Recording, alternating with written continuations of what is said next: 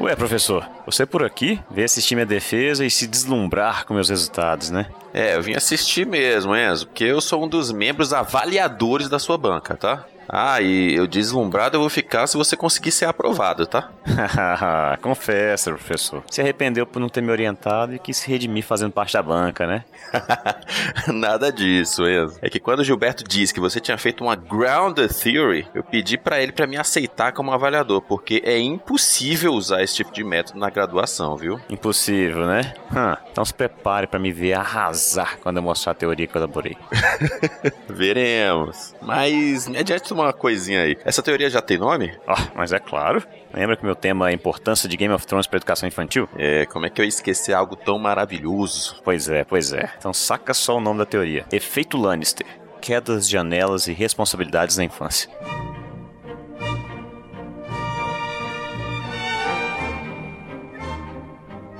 Olá, seja muito bem-vindo ao Pesquisa Cash, seu podcast quinzenal sobre pesquisa científica descomplicada. Eu sou Felipe Cortes, de Brasília, e apesar da definição que vamos utilizar, a Grounded Theory não é uma teoria. Olá, galera. Aqui é Marcos Vinícius Castro, falo diretamente da capital federal e hoje, mais do que nunca, eu irei fundamentar muito bem as minhas afirmações.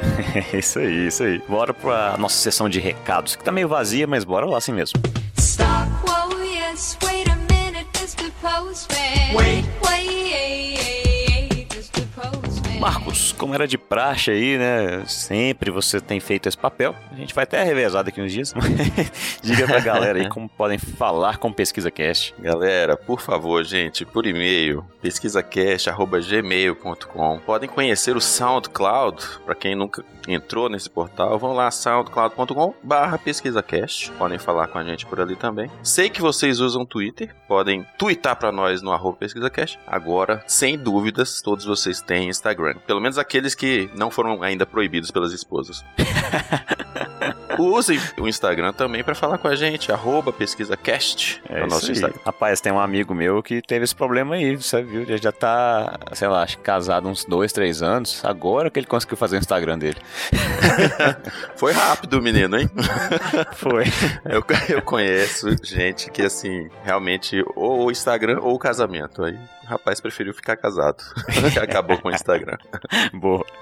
Oh, uma coisa que a gente nunca falou aqui, pessoal, sobre o SoundCloud especificamente, é que tem como você fazer comentários em minutos e segundos específicos do áudio, tá? Então, por exemplo, você ficou com uma dúvida em algo que a gente falou no minuto 37 e 52 segundos. Aí você vai lá e faz um comentário com uma dúvida, ou sei lá, você achou legal, bacana. Tem como fazer esses comentários específicos, tá? Só para vocês saberem. Como ir lá no fim de uma piada e falar, ó, oh, não achei graça.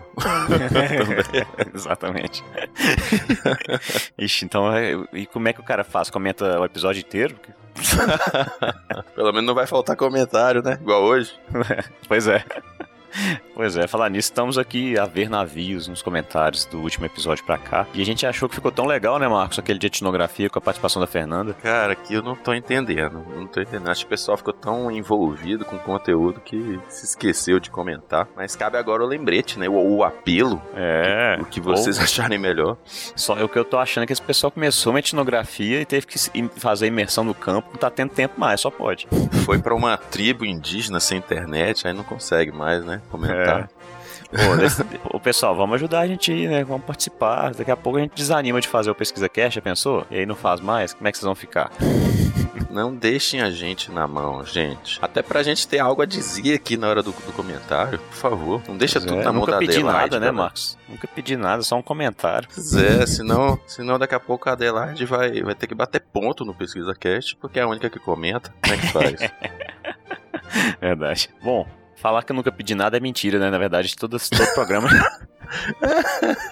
Isso é verdade. Todo programa, na verdade, a gente passa o chapéu aqui, um chapéu virtual. E nesse é. chapéu tem escrito o seguinte: www.padrim.com.br barra PesquisaCast. Isso, gente. Quem não conhece ainda, entra lá para ver nossa política de recompensas, tá? Desde a pauta completa do programa até livros, é, participação no grupo do WhatsApp, um monte de coisa legal que tem. Caso você nos ajude a nos sustentar financeiramente, ainda não estamos independentes desse, nesse sentido, tá? Ou seja, eu e o Marcos, a gente desembolsa dinheiro do nosso bolso para pagar hospedagem, para pagar edição e tudo mais que a gente tem de gasto. Então, quem puder, claro, né? Além de comentar, tiver um dinheirinho ali, a partir de um real já ajuda demais. Desde já a gente agradece. Valeu, galera. Sejam padrinhos. É, e quem não puder, comenta, participa, vai no iTunes, daquelas cinco estrelas fantásticas, sensacionais. E vamos falar com a gente, né? É isso aí. E Estamos aguardando ansiosamente. É, tem, tem mais gente divulgando, a gente tá vendo isso, pelo menos isso, né? Gente lá no Insta criando perfil novo, divulgando a gente, isso é muito bom. Pelo menos aí a gente fica mais feliz, né? Um abraço, Diogo. Valeu, Diogo.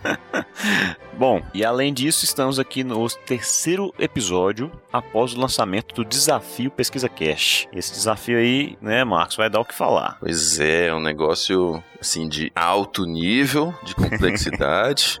Também a gente não subestima nossos ouvintes, é ou não é? De forma não nenhuma. fazer um negócio muito café com leite, os caras vão falar, pô, pesquisa cast é o quê? Quem faz pesquisa científica tem que ter uma capacidade analítica profunda, né? Por isso o desafio está à altura dessas pessoas. E agora, se você ficou curioso, pô, que desafio é esse? Já tá acontecendo, ela vai começar? Explica aí, Felipe. Pois é, serão nove episódios em que a gente vai dar dicas, pistas, etc., de pequenos enigmas que vocês têm que resolver. Cada enigma vai resultar em uma letra. Ao final dos nove episódios, vocês vão juntar essas letras e formar uma palavra que vai ser a resposta para o nosso desafio. E aí as pessoas que ficarem, né, que acertarem primeiro, lá provavelmente para maio, tá? Depois eu vou explicar porque a gente teve um atrasozinho no cronograma, vão receber alguns prêmios aí que são cópias originais do livro chamado Arte da Pesquisa, que a gente já usou muito aqui, principalmente nos primeiros episódios. Para quem está entrando no mundo da pesquisa agora ou quem quer repensar um pouco o, o que significa ser pesquisador, é muito bacana a leitura e é, é um livrinho pequenininho, legal de ter. Quem quer ser professor depois de metodologia, por exemplo, pode ajudar muito. Isso, foi o que eu pensei. Às vezes a pessoa entrou nessa esse mundo novo da pós-graduação aí, mestrado, tá precisando dar aula, falar sobre metodologia. Uma fonte muito legal é esse livro que a gente está oferecendo para os vencedores do desafio Pesquisa Cast. Pois é, esse admirável mundo novo da pesquisa. É, isso aí. Bom, e pessoal, queria desculpar aqui vocês, porque não saiu no dia que a gente costuma lançar, que são as terças-feiras, tá? É, mas é porque é um motivo muito simples.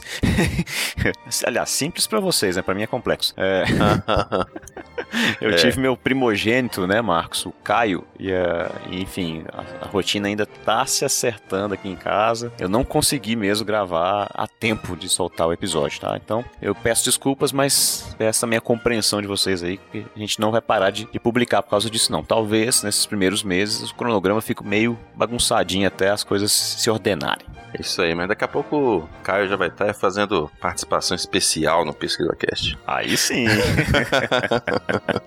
Vamos fazer o Pesquisa Cats de Kids. Isso, vai ser massa. Tarcísio e o Caio aqui gravando. Massa, vai ser bom. Beleza, então bora pro conteúdo.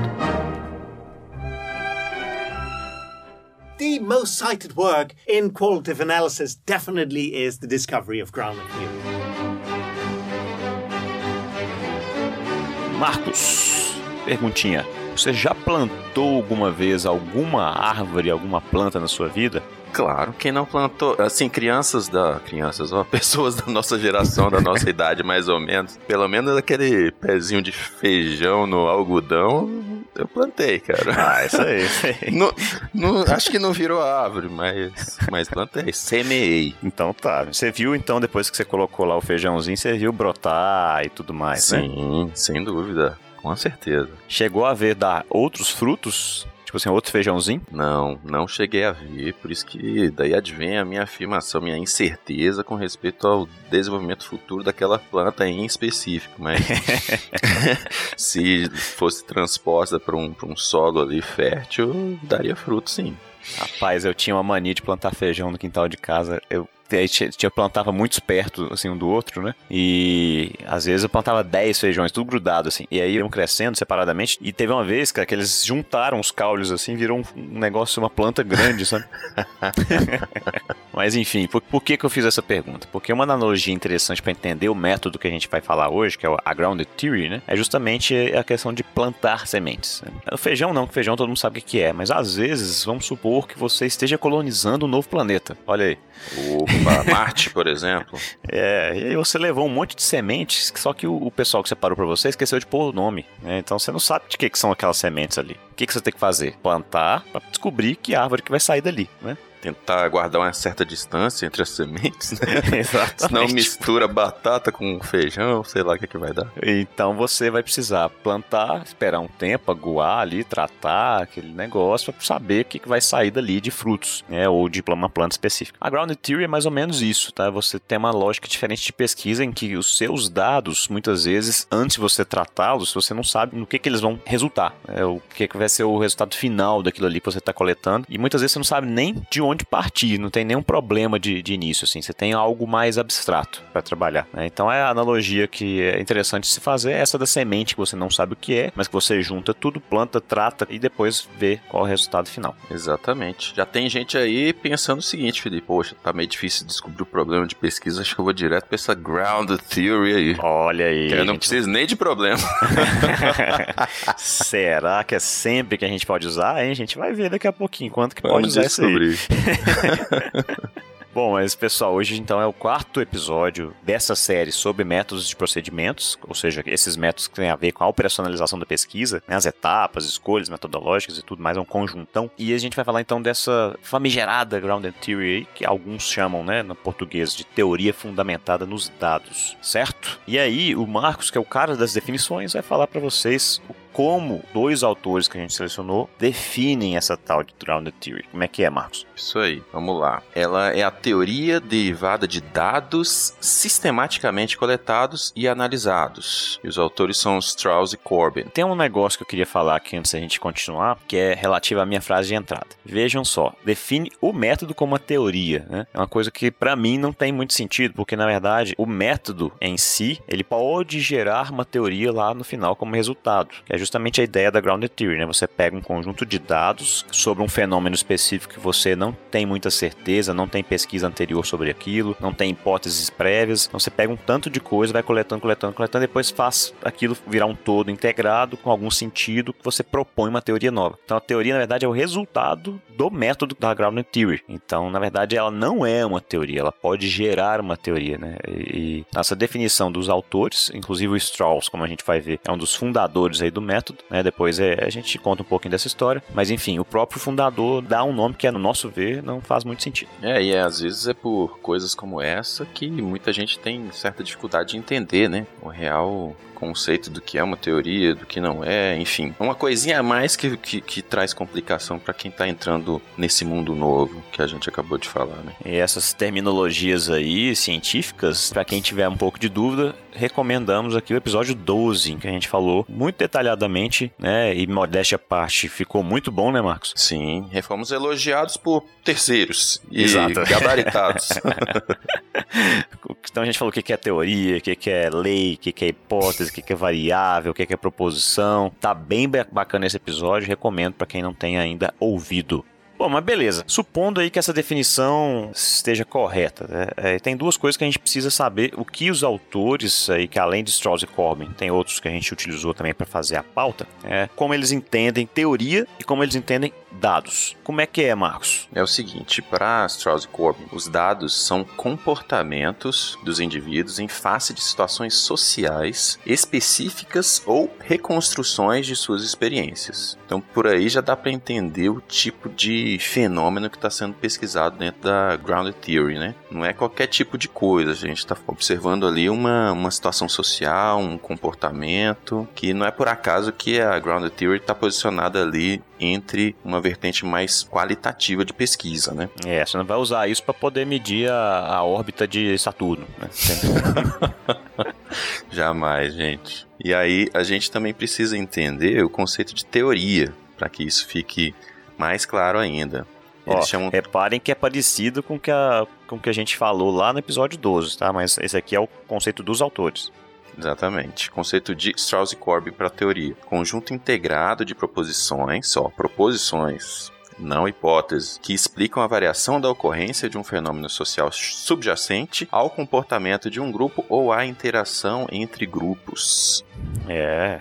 E aí, gente, essa teoria aí não é qualquer tipo de teoria, não, tá? É porque ela tem uma validade um pouco restrita, né, Marcos? Sim, sim. Você, a gente está falando de um fenômeno social subjacente ao comportamento de um grupo. Você vê que o fenômeno se manifesta na interação daquele grupo ou da interação entre grupos, né? Entre mais de um grupo. Então a gente está observando ali um locus específico de interação de, de indivíduos, né? É, e, ou seja, ela é o que a gente chama de substantiva. Ela vai valer só especificamente para esse grupo, ou esse contexto, ou esse conjunto de indivíduos aí que você examinou, tá? É parecido, não sei se você se lembra quando a gente falou de generalização analítica lá do estudo de caso, é um pouco parecido com isso. Vale para aquela realidade ali, tá? Então ela não é uma verdade absoluta, você não pode extrapolar aquilo para outras realidades, outros grupos e etc. É, e, e a, ela é realidade à medida medida em que é interpretada pelas pessoas que atuam naquele contexto, que interagem naquele contexto, a partir dos filtros que aquelas próprias pessoas têm. Então não, não, não dá pra dizer que é a verdade de maneira absoluta é, mesmo. Esse método nem se propõe a ser generalizável, né, em termos de teoria depois. Óbvio que se você publica um artigo com base no grupo X, e você tá ali, ó, a minha teoria é efeito Lannister ali, né? Uhum.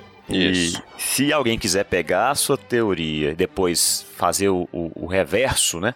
Agora deixa eu testar da forma tradicional usando um método mais hipotético, dedutivo em vez de indutivo, né? Então vou lá e testo alguma hipótese baseada na sua teoria numa realidade diferente. Aí beleza, não tem problema. Mas a teoria em si que você gera, ela não tem a pretensão de ser generalizável além daquele contexto. Quero explicar por que, que isso acontece naquele contexto sob o ponto de vista daquelas pessoas. E aí, contando um pouquinho de história, né? Senta que lá vem história aí. A etnografia, a gente falou que as origens estão na antropologia.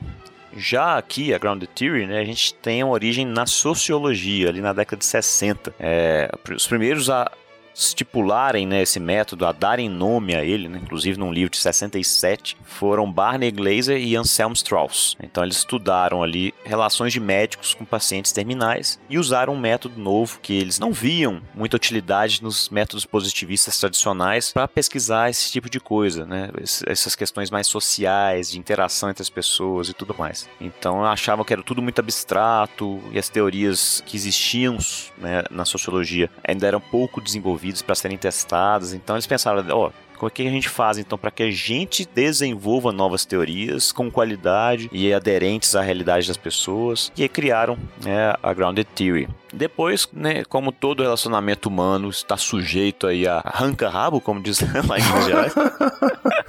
com certeza.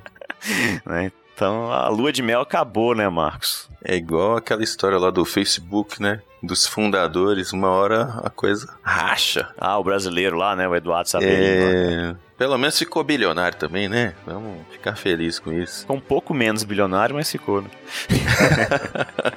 ai, ai. Bom, mas enfim, Glazer e Strauss né, tiveram um término aí do seu relacionamento de pesquisa. E, e aí, tipo assim, sabe quando o casamento acaba e aí você fica com o cachorro, o outro fica com o sofá, aquele negócio assim, e você quer deixar uma marca registrada, não, esse aqui é meu, minha identidade é isso e bababá. Pensei uma besteira que nem sei se eu falo, mas é o seguinte, é só pegar o cachorro e mandar ele mijar no sofá. Mas é mais ou menos isso que o Glazer fez lá na década de 90. Enfim, acabou que o Glazer seguiu uma linha e o Stroll se juntou com uma outra autora chamada Corbin e propôs uma outra forma de se fazer Grounded Theory. Ou seja, hoje em dia a gente pode dizer que tem três grandes vertentes aí para essa metodologia. Tá? Essa de Glazer, que é mais raiz, outra de Strauss e Corbin, né? e outra de Charmas, que foi da década de 90, que já tentou integrar meio que as outras duas. Tá? Mas qual é a diferença dessas duas primeiras? Né? O, o Glazer ele achava que a Ground Theory tinha que ser uma coisa mais aberta, pouco estruturada. Então você ia para campo sem nem saber direito o problema de pesquisa, ia sentindo o campo ali. Sem se fundamentar em nenhuma teoria prévia, né? Exatamente. E à medida que as coisas fossem se desenrolando né, com a coleta de dados, você ia ali refinando suas categorias por meio de comparações e tudo mais. Então era coisa mais solta, vamos dizer assim. Né? Já o Strauss, junto com a Corbin, quis dar uma receitinha pra galera né, que viesse depois fazer pesquisa de uma maneira mais fácil. Então é um método mais prescritivo né, que eles propõem. Então você já tem uma previsão aí de, de uma delimitação maior da pesquisa, de um probleminha bem estruturado, te dá uma receitinha de como fazer as codificações e as categorizações depois, a gente vai ver ainda hoje, certo? Então foi mais, mais a diferença principal é essa, né? quão estruturado é é, ou não. E, e, esse outro, essa outra autora, né, lá da Next 90, o, o Charmas, ela já foi mais construtivista e propôs a integração entre os dois. Assim, ó, não, vamos usar o que o Glazer chamou de sensibilidade teórica para sentir o campo e fazer as comparações, mas também vamos usar delimitação de pesquisa, vamos usar a codificação que, o, que os Strauss e, e Corbin propõem certo? Então, gente, hoje a gente vai meio que ir nessa linha integrativa, beleza? Então a gente vai falar um pouco de tudo, é, que é o que a gente entende que é uma, a, o, o, o ideal, né? Você pode usar as coisas que o Glazer falam que são legais, pode usar as coisas que os outros autores falam, e aí você vai ter um, uma coisa flexível, mas não tão solta. Pois é, eu fiquei lendo sobre essa questão da evolução histórica, fiquei com a impressão de que a Strauss e Corbin tentaram trazer a, a Ground Theory mais para um ambiente de aceitação para a comunidade científica, tentando, ah, tava muito solto, beleza, vamos dar uma estruturada, tipo, dar uma repaginada para ficar mais de acordo com o que o pessoal esperava. E enfim, que eu li pelo menos é que depois dessa abordagem, dessa repaginada que eles deram, o método deu uma explodida, assim, né? Se tornou mais conhecido, enfim, se consolidou um pouco mais. É, pensa você, é, ah, sua mãe, sua esposa te pede, faz um pão de queijo. Aí você nunca ouviu falar de como é, se faz um pão de queijo, você não sabe que ingrediente vai, você não é. sabe nada sobre isso. Você procura na internet, não acha receita. Aí você fala assim, pô, pão de queijo, então deve ir queijo, pelo menos, né? Uhum. Aí você vai, é. compra queijo, o resto meio que você chuta, assim, ah, vou pegar farinha de trigo, vou misturar com queijo, vou pôr manteiga e ovo, vou ver o que que vira uhum. aqui. Né? Não vai dar muito certo. Já se você pegar uma receita, fala, não, é polvilho, queijo, ovo, etc e tal, vai tantos minutos no forno, já vai sair um pão de queijo mais facilmente. Com certeza. A liberdade que você vai ter vai ser menor, claro. E isso pode tolher um pouco a criatividade e os seus resultados. Mas, em compensação, vai facilitar muito a sua vida. Né? Exatamente. E mais gente vai poder fazer, né? Assim, vai ficar menos solta aquela coisa e vai ter menos coisa para você chamar de pão de queijo. Então daqui Exatamente. a pouco vai ter pão de queijo de todo jeito, né? e até lembrando aí desse episódio, eu nem sei mais qual que foi, acho que foi de método científico, episódio 9 uma das características da ciência é, é, a sua reprodutibilidade. Isso, exatamente. Quanto mais solto for, menos reprodutível é, né? Então... Aí fica menos científico. Exatamente. É por isso que muita gente acaba criticando os métodos qualitativos de pesquisa, porque acham que às vezes são soltos demais, né? E aí perde um pouco do rigor. Enfim, a gente ainda vai falar dessa polêmica aí. Com certeza mais à frente. Ah, beleza, beleza. E quando é que eu vou usar esse negócio, Marcos, dessa Grounded Theory? Ó, oh, o ideal é você tentar usar ela quando não existe uma teoria, ou a teoria que existe, difícil achar um negócio que não tenha teoria, né? É, hoje em dia, né? Complicado. Ou quando a teoria que existe não explica de maneira adequada o fenômeno que você quer estudar. Ou as hipóteses que estão ali previstas não podem ser formuladas para estruturar uma investigação. Ou seja, não dá para você formular hipóteses para investigar o que você quer. Então você vai partir para uma abordagem mais quali e pode aparecer na sua frente ali a, a oportunidade de fazer uma grounded theory, para que você proponha uma nova teoria, né, ou aprimore uma teoria que já existe. E ainda tem que ser fenômenos sociais, como a gente falou mais cedo. Exatamente. E exemplo, eu vou dar um exemplo de novo da etnografia, agora só com uma outra pegada, hein? Aconteceu o apocalipse zumbi. Opa! e aí, de novo, as pessoas estão morando em pequenas comunidades aí para tentar sobreviver, etc e tal. Felipe, quando acontecer esse apocalipse, cara, a galera vai falar assim, poxa, pesquisa cast já sabia que isso ia acontecer. Vão achar que a gente que soltou esse vírus aí. Ai, ai. Falar nisso, coronavírus aí, o símbolo do laboratório que tava isolando o vírus é o mesmo lá da Umbrella do, do Resident Evil, hein, gente? Fica, fica de olho. É. Se você não entendeu essa afirmação, jogue no Google. Umbrella Corporation. Mas enfim, aí você quer saber o que leva as pessoas a formar essa comunidade, né? O que leva as pessoas a confiarem uns nos outros num cenário pós-apocalíptico. E ninguém nunca escreveu sobre isso, porque nunca tivemos, né? Então você não tem teoria prévia sobre isso, então pode ser uma boa para pesquisar isso, a Grounded Theory. Sem dúvida. Ou seja, gente, o, o, número de possibilidades de você fazer uma Grounded Theory hoje em dia é muito baixo, né? Uhum. Porque o que tem de coisa publicada aí não tá escrito. Ou, se, ou na verdade está, né? ah, pois é. mas, é. mas é coisa pra caramba, aí fica mais difícil realmente.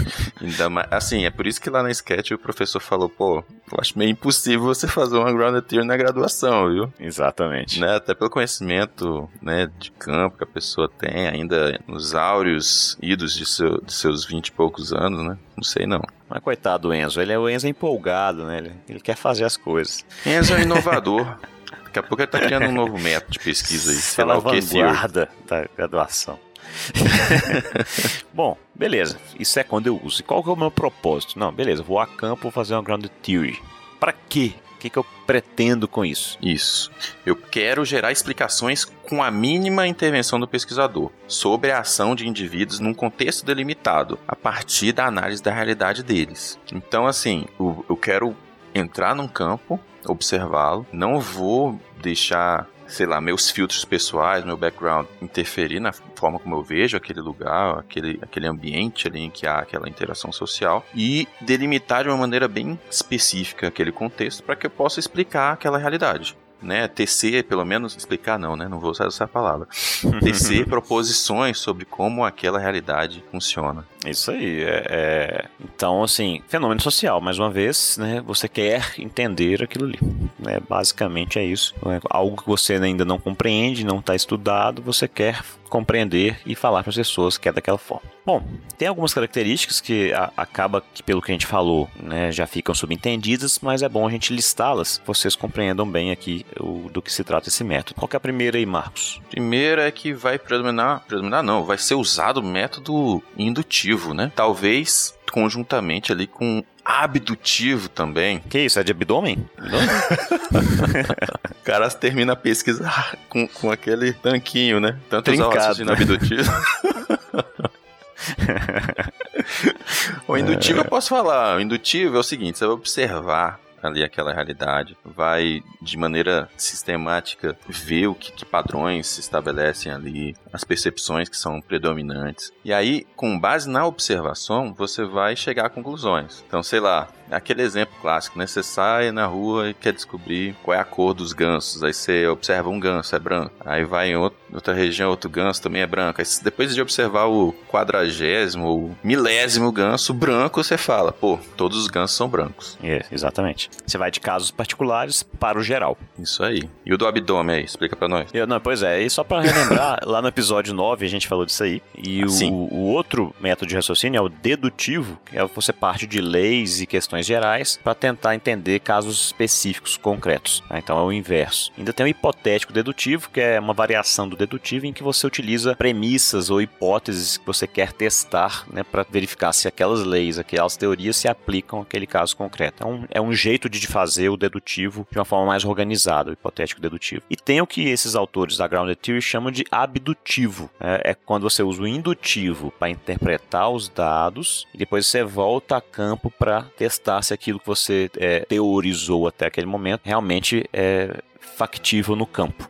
Né? Ou seja, você teoriza de forma indutiva, você tem a teoria, você vai no campo de novo e testa para saber. Aí é dedutivo nessa fase. Aí eles chamam que quando você mistura os dois, você tem esse abdutivo. Né? Você volta lá no zoológico e vê se tem algum ganso de outra cor que não seja branco. É, é, tipo isso. Tipo isso. Mas eu queria deixar claro que ninguém foi abduzido para a realização desse programa. Não que a gente saiba, né? Ó, agora o cara vai comentar lá no, no SoundCloud, piada péssima. Fazer um monte de piada ruim só para ter comentário agora. É, isso aí. Isso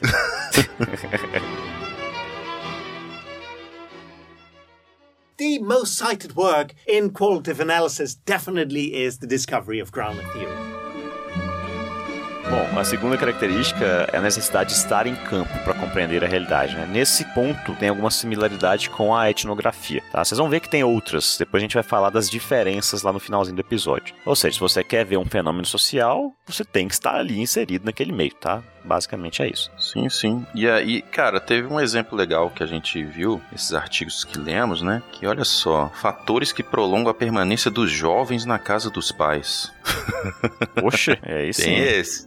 Por que será que as pessoas ficam mais tempo na casa dos pais? Olha só. Por que que seu filho quarentão ainda mora contigo? Fala aí, fala aí. Ele não compra um BM... ele não compra um apartamento, mas já tá andando de BMW. Que história é essa? Por que será?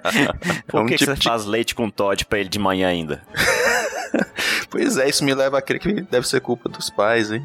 Que não botaram o menino pra fora quando fez 18 anos. Ó, não nos precipitemos aí, né? Sim, sim. Não usemos nossas preconcepções para tomar, chegar a conclusões nessa nossa grounded theory aqui. Pois é, às vezes o cara tá fazendo o doutorado dele, tá aproveitando ali, né, essa, essa essa fase mais difícil da vida para morar com os pais. É isso aí. Por isso tem mais gente com doutorado hoje no, no Brasil, né? Sei lá. Gente, se você tem mais de 30 anos e mora com seus pais, não se ofenda, por favor. É tudo brincadeira. É, vai que vai que é a maioria dos ouvintes, né, do Pesquisa Cast. pois é.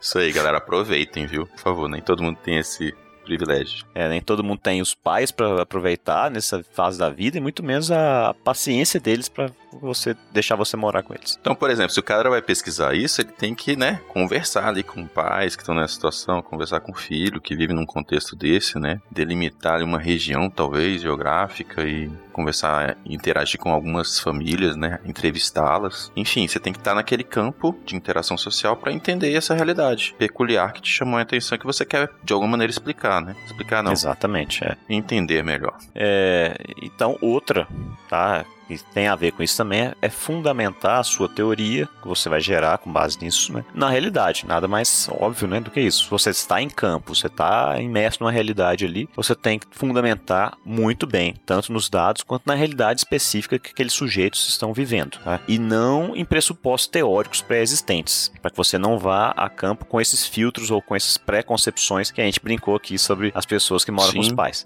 Sim, pode ser que aquelas pessoas que estão no contexto que você está pesquisando pertencem a uma determinada religião, que coloca que os filhos só vão sair de casa depois que casem e que, enfim, tem várias situações que podem estar pré-definidas naquele contexto e que fogem totalmente da, do pressuposto teórico, né? Pois Vai é. ser uma explicação peculiar ali da realidade que você está pesquisando. Ou seja, em grounded theory não se estabelecem hipóteses, tá? Isso é importante. É, que mais, Marcos? Outra característica é a evolução contínua da natureza das experiências. Então você não só fica em campo, como você fica por um tempo né, em campo e vai vendo ali como esse grupo, essas pessoas vão se relacionando, essas experiências e vivências ali com esse grupo, como é que isso vai se modificando também ao longo do tempo. Sim, pode ser que na primeira entrevista você receba determinado tipo de informação, sua mãe e seu pai estão super felizes de estar junto com você, mas aí já na segunda eles vão ser um pouco mais sinceros. Verdade. Não vem a hora que você tome seu rumo na vida. E porque como é que funciona também a questão da ground theory? Eu vou adiantar aqui um pouquinho. Você vai a campo, começa a coletar dados e você vai transcrevendo, olhando os registros, etc, e vai analisando ao mesmo tempo. Então coleta, analisa, codifica, volta a campo, coleta, analisa, codifica. Então, em algum desses retornos, você já tem ali uma, uma categorias prévias, interpretações prévias suas, e você vai expor muitas vezes essas interpretações prévias aos sujeitos da, da pesquisa. Que aí, uhum. quando você joga a luz em alguns fatos, em algumas conclusões suas, pode ser que eles, poxa, tenham insights diferentes para te dar, já te digam coisas diferentes ou mais ricas até, ou até corrijam a, as suas interpretações. Então, é por isso que há essa evolução contínua aí dessas experiências que você tem em campo. Né? Já que a premissa é criar uma realidade substantiva ali com base na percepção das pessoas que estão naquele contexto, o que vai trazer legitimidade para você estar tá escrevendo é essa galera te falar, não, o que você está concluindo é exatamente o que a percepção que eu tenho, né? Você chega lá com uma conclusão meio assim, estranha, eles vão ter que te analisar e você vai ter que alterar isso aí. Rever, exatamente, é, é adaptar, etc. Bom, outra característica é existe papel ativo dos sujeitos em moldar a realidade que experimentam por meio de uma interação simbólica, que por sua vez é a influência do interacionismo simbólico, que vem a ser ações e reações dos indivíduos que se dão a partir dos significados atribuídos às interações sociais e a símbolos, como por exemplo a linguagem. Então a, a maneira como as pessoas interagem interagem num determinado local, ela está diretamente relacionada com a forma como elas interpretam aquele local, aquela realidade, como elas codificam tudo aquilo. Então, aquele rapaz que ainda vive com os pais, para ele é uma mudança muito grande, é um passo muito grande buscar morar sozinho e estar diante de vários outros desafios com os quais ele nem, nem pensa em lidar ainda, né? Então, a forma como ele vê aquilo é a matéria-prima para a teoria que você vai escrever, assim como a forma como os pais a veem, a veem né? É, e ele acha que talvez a insegurança de tomar um passo, morar sozinho, né, a independência que ele vai precisar ter, a autonomia que ele talvez ache que não tenha, tudo isso pode ter um significado para ele, ser bastante simbólico. Esse é o cerne dos seus resultados, tá? É, é essas percepções dos indivíduos aí sobre o que as coisas significam para eles, né? Exatamente. A, além disso, a Ground Theory ela costuma ter ênfase na mudança, no processo, na variabilidade dessas experiências, ou seja, normalmente eu não tiro um retrato estanque, né? Eu quero ver como as coisas se desenrolam. Então é muito é, está na riqueza, justamente porque você tenha como teorizar depois, né? Você ter uma teoria bem completinha em que preveja a maior número é, o maior número possível de situações né, dentro daquela realidade daqueles indivíduos. Então, essa riqueza é muito importante para que você teorize bem, tá? Aquela, aquela coisa de você realmente viver o processo de interação daqueles sujeitos, né? Uhum, é, uhum. Isso me lembra, sei lá, aquele pessoal que namora à distância só se encontra uma vez por mês, né? Cara, tudo bem, o relacionamento deles é aquela, aquele momento, tem um momento à distância, e hoje em dia, ainda mais com tecnologia, mas a convivência é diferente, né? O dia a dia. É. Então, não é, não é a mesma Não, é- coisa. E esse pessoal que namora à distância, assim, por exemplo, depois quando eventualmente casa, né, tem muito mais dificuldade depois para viver ali cotidianamente do que casais de namorados que se viam várias vezes por semana, etc. É o que eu penso também. Não é, sei lá, você não teve a, a vivência de como aquela pessoa é em diferentes situações. Pois é, estou falando a partir de pessoas que eu conheço, tá? Não, não é uma teoria aqui não, viu, gente? É só um achismo mesmo a partir de pessoas que eu conheço. É indutivo. é, exatamente. Raciocínio indutivo, gente. É, é. Enfim, a gente dá esses exemplos bobos para facilitar o aprendizado, gente. Não fica com raiva da gente, não. Bom, outra característica é aquela dualidade entre a criatividade e a objetividade. O pesquisador que vai conduzir uma ground theory tem que levar isso em conta, porque, na verdade, o que ele vai ter que ter é sensibilidade teórica, né? A habilidade de dar significado aos dados, às situações, às percepções que ele vai colhendo dos sujeitos, de entender o que está acontecendo e separar o que é pertinente do que não é pertinente para a pesquisa. Uhum. E, é, e aí por isso que tem essa dualidade, criatividade versus objetividade. Ou seja, ao mesmo tempo que você tem que ser sagaz, vamos dizer assim, para captar essa essência e para categorizar bem, codificar bem depois, né? Você também não pode ser subjetivo demais a ponto de que a sua teoria não, não sirva para nada, né? Então, você tem que ter ser objetivo na sua análise e na hora de você propor as coisas. Tendo que se basear para o que vai falar, né? Porque às vezes o cara quer ser criativo, não, minha teoria vai ser sensacional, mas ele não tá fundando em nenhuma observação, em nenhuma percepção ali dos sujeitos, é algo que ele trouxe da cabeça dele, ou talvez até da, né, da forma de ele ver o mundo, e que vai, vai acabar estragando ali o trabalho dele, né? Bom, e como a gente já falou também, uh, acaba que muitas vezes você faz uma grounded theory porque não tem teoria ou a teoria que existe, ela tá meio capenga. Então, naturalmente, uma coisa que a Grounded Theory tem de característica é ter uma postura crítica em relação à literatura que já existe. Então, o, o, você vai ter um pé atrás para poder jogar uma literatura para o seu referencial, para poder analisar depois seus dados com teoria prévia. Você vai fazer o máximo possível para não depender dessa literatura pré-existente. Óbvio, você vai usá-la muitas vezes como comparação, vai ter um, uma sessão de referencial teórico de todo jeito no seu trabalho, tá? Mas, enfim, você tem essa postura crítica, muito mais. Você vai apresentar a seu referencial sempre com esse tom mais crítico, né? De por que você não usou, por que, que não, não serve para explicar o fenômeno, como aquilo ali pode ser complementado com a sua pesquisa. E aí vai. Verdade. Isso vai servir até como argumento para você depois falar, ó, eu realmente tive que fazer uma ground theory. Não é porque eu não, não consegui descobrir um problema de pesquisa, é porque né, a literatura que existe não é suficiente para entender o fenômeno que eu me propus a, a entender. E isso também traz um outro desafio, que é o próprio pesquisador, ele ter segurança suficiente para fazer isso, né? Que ele vai fazer um trabalho, assim, vai ter que fazer um trabalho muito sistemático, muito aprofundado, muito bem organizado também, né? É, porque Porque o, o, revisor vai estar tá doidinho para rejeitar seu artigo quando ler lá Ground, Ground Theory, viu? é, Pode ter certeza.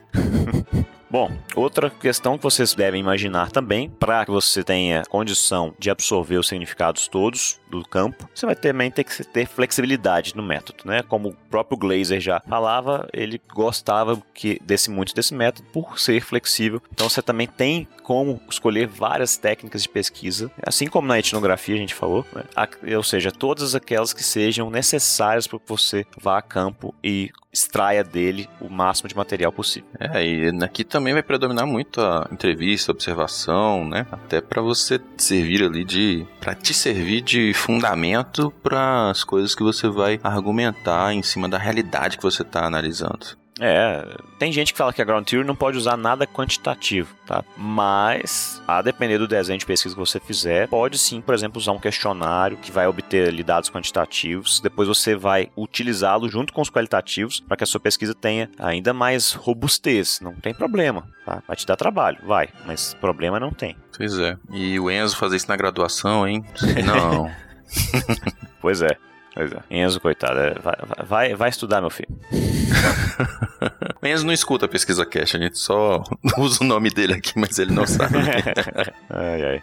O que mais? Por fim, por fim. Por fim, a circularidade das fases de coleta e análise de dados, né? Então isso é bem parecido com a, com a etnografia. Você vai estar tá constantemente coletando dados, o volume de dados que você vai ter é muito grande. Coisas que talvez não coincidam com informações coletadas inicialmente, você vai ter que observar essa dissonância. E você vai também se preocupar em fazer uma análise concomitante, né? Você vai estar tá sempre coletando e analisando. Se for deixar para analisar tudo no final, você vai estar tá imerso numa pilha de informações sem saber como vir à superfície.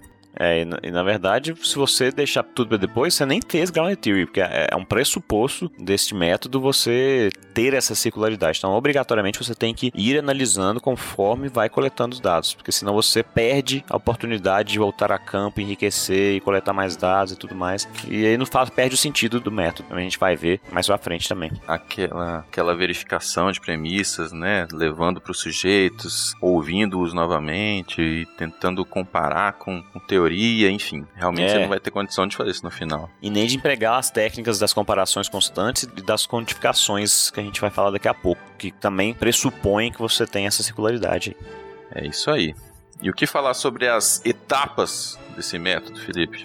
Bom, na instrumentação, como a gente já comentou ali também sobre a coleta, né, é flexibilidade total na escolha, no emprego das técnicas, ou seja, pode usar o que você quiser, o que for necessário para coletar os dados, né? dependendo da, do seu contexto, das situações que você vai analisar, do fenômeno em si, enfim. Aqui é flexibilidade total. Na amostragem, o que eu preciso primeiro pensar é qual, o Marcos até comentou isso brevemente, né? É qual vai ser o meu contexto, a área, né, como os autores chamam de área substantiva que eu quero examinar. Então vamos pegar um exemplo aqui. Ah, então são gestores de pequenas empresas de construção perante um ambiente legal, econômico e fiscal turbulento. Então vejam, tanto os sujeitos estão abrangidos nessa área, quanto o contexto em que os sujeitos estão inseridos. Então é, ela tem esses dois componentes para você ter uma área substantiva de pesquisa aí. Primeira coisa que você tem que definir é isso, né? Na sua amostragem. Imagina os caras lá. É, nova lei de licitações. Crise econômica. reforma fiscal, reforma tributária. Nossa Deus. Acho que, acho que você se inspirou no contexto atual, hein, Felipe? Não, qualquer semelhança é mera coincidência. e aí tem, além disso, você usa uma técnica de amostragem que é a amostragem teórica como é que funciona isso aí, Marcos? Então, essa amostragem teórica é um processo de coleta de dados para gerar teoria, segundo a qual o pesquisador conjuntamente ele vai coletar codificar e analisar os seus dados e decidir que dados vai coletar em seguida e onde encontrá-los. Uhum, uhum. Tá bom, é, para facilitar aqui, a gente até falou disso em algum outro episódio aí que eu já não sei qual. Já são 19, eu já tô confundindo tudo. Mas enfim, basicamente... não vai decorar mais não. É, você vai a campo sem um número definido de pessoas, de sujeitos, né, que você vai abordar, né, ou de documentos, seja lá o que for. E você começa a coletar e vai extraindo significados por meio da, da análise, né, ou seja, mais uma vez, pressupõe a circularidade também de coleta e análise. E aí você vê, poxa, ainda não tenho compreensão plena do fenômeno, ou não tenho as respostas ao problema de pesquisa né, que eu defini lá no começo. Então, eu preciso voltar a campo. Aí eu vou, vejo que pessoas podem me dar aquela informação, coleto novamente, analiso de novo, vou vendo que se tem buraco ainda e assim por diante. Quando eu chegar no momento em que nada mais falta ou se eu começar a coletar dados e não tiver mais nada de novo, eu vou atingir um ponto em que eu chamo de saturação teórica. E aí eu posso interromper a minha coleta de dados. Então, basicamente é, é isso. Eu, o que vai me dizer quando parar é o conjunto de e os significados que eu extraí deles durante o meu processo de análise. Se eles estão completos ou não, face ao meu problema de pesquisa e ao fenômeno que eu estou estudando. É, vendo alguns artigos de Ground Theory, né, na, estudando aqui pro nosso podcast, eu vi que tinha tem artigo que tem 10 entrevistas. Tem artigo que tem 67 entrevistas. Enfim, depende do que, que você tá. Qual fenômeno que você quer entender melhor, quais são ali as realidades, a complexidade do que está acontecendo, né? Então. Como diz lá na dizer. roça lá, né? Vareia muito. Vareia. Vareia mesmo. Grounded theory investigates social processes and thus generates theories that explain how aspects of the social world work. Mas enfim, o que, que acontece? Uma dica também para vocês, tá? Quem for fazer não só a ground theory, que é a amostragem teórica, dá para utilizar em outros métodos também, com análise de conteúdo simples, por exemplo, tá? Não, não precisa ser uma ground theory. Mas quem fizer a amostragem teórica, você tem que demonstrar no seu artigo, no seu TCC, como você viu que a saturação teórica foi atingida, certo? Então você vai falar, a primeira fase de coleta de dados, eu categorizei, criei, sei lá, X né? Vamos, vamos chutar aqui, criei 10 categorias. Né? Fui a campo novamente, consegui criar outras 5 categorias. Fui na terceira vez, mais duas categorias. Fui na quarta vez, mais nada se criou. É, mais zero. Significa que você atingiu a saturação teórica. Não é tão simples assim, tá? Você vai ter que ser detalhista ao descrever isso. Mas é uma dica. Então, quando você estiver fazendo uma pesquisa usando a amostragem teórica, e na Grounded Theory especificamente, registre tudo o processo que você tem. Tá? Isso vai ser muito importante para depois é, ter como verificar se o que você fez é verdade, etc. E tal. Essa é mais uma similaridade em relação à etnografia, né? É. A necessidade sim. de ter uma capacidade de registro muito grande e precisa. Exatamente. Bom, chegamos aí na análise e coleta de dados, que é o que tem de mais diferente né, né, no método do Grounded Theory. É a primeira técnica aí que se dá, que foi lá originada do livro do Glaser, tá? São as comparações constantes. É, tem dois tipos, né, Marcos, de comparações. Sim. Quais são aí? Bom, o primeiro tipo são as comparações teóricas. As comparações teóricas, elas são feitas nas fases iniciais da pesquisa ou quando necessário diante de algo novo que surge nos dados, né? A partir das experiências passadas do pesquisador. E elas auxiliam na identificação de categorias conceituais, suas propriedades e dimensões. Basicamente é uma categorização por meio de comparação dos seus dados com o que você já sabe, o que você já conhece do campo, é, o que você já tem ali de expertise, de know-how enquanto pesquisador. Né? Isso aí.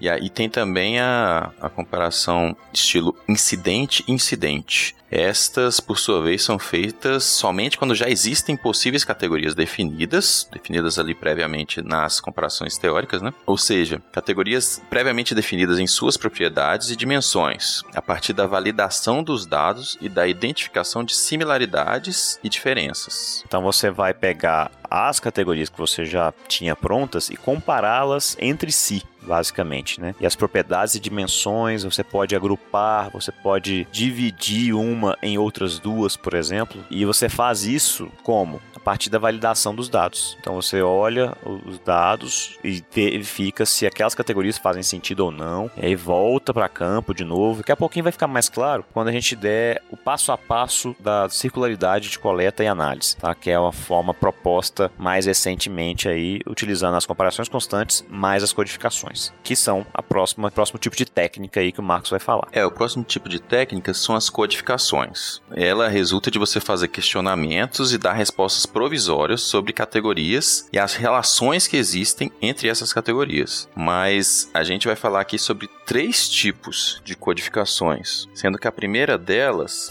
é a codificação aberta. Fala para nós aí um pouquinho, Felipe, sobre ela. Eu faço a codificação aberta por meio da comparação constante que a gente acabou de falar ali atrás. Né? Então, eu tento expressar meus dados na forma de conceitos. Então, como suas palavras-chave ou termos-chave para expressar um grande conjunto de dados de uma forma fácil, amigável, né? em que, que eu possa tratar isso depois de uma forma analítica no meu texto, por exemplo. Então, eu observo coisas, tenho evidências, dou um nomezinho para aquilo, um, um chavão ali para aquilo, para definir tais coisas, ainda que seja a priori, uma coisa mais inicial, que é justamente isso, a codificação aberta, é a primeira fase de análise que eu tenho. Beleza. E a codificação axial, Felipe? Então, aqui é que entra a tal da lógica abdutiva. Eu fiz a primeira codificação aberta, provavelmente eu vou voltar a campo para dar uma validada nisso, para ver, para refinar essas categorias. E aí depois eu faço, continuo a minha codificação por meio dessa axial, que eu vou aprimorar as categorias já existentes. Além disso, eu vou examinar as relações, começar a olhar agora, não, já pensando na teoria que eu quero desenvolver. Poxa, eu tenho aqui 10 categorias prévias, eu refino elas por meio da axial, então eu, eu vamos supor que depois desse refinamento eu fique com 8 ali. E agora começa a olhar, poxa, a categoria egoísmo está relacionada à categoria afeto. Então, eu quero ao mesmo tempo ficar na casa dos meus pais porque eu não quero gastar o meu dinheiro, né? E ao mesmo tempo esse egoísmo está ligado ao afeto que eu sinto por eles, que eu também gosto de estar junto, etc e tal.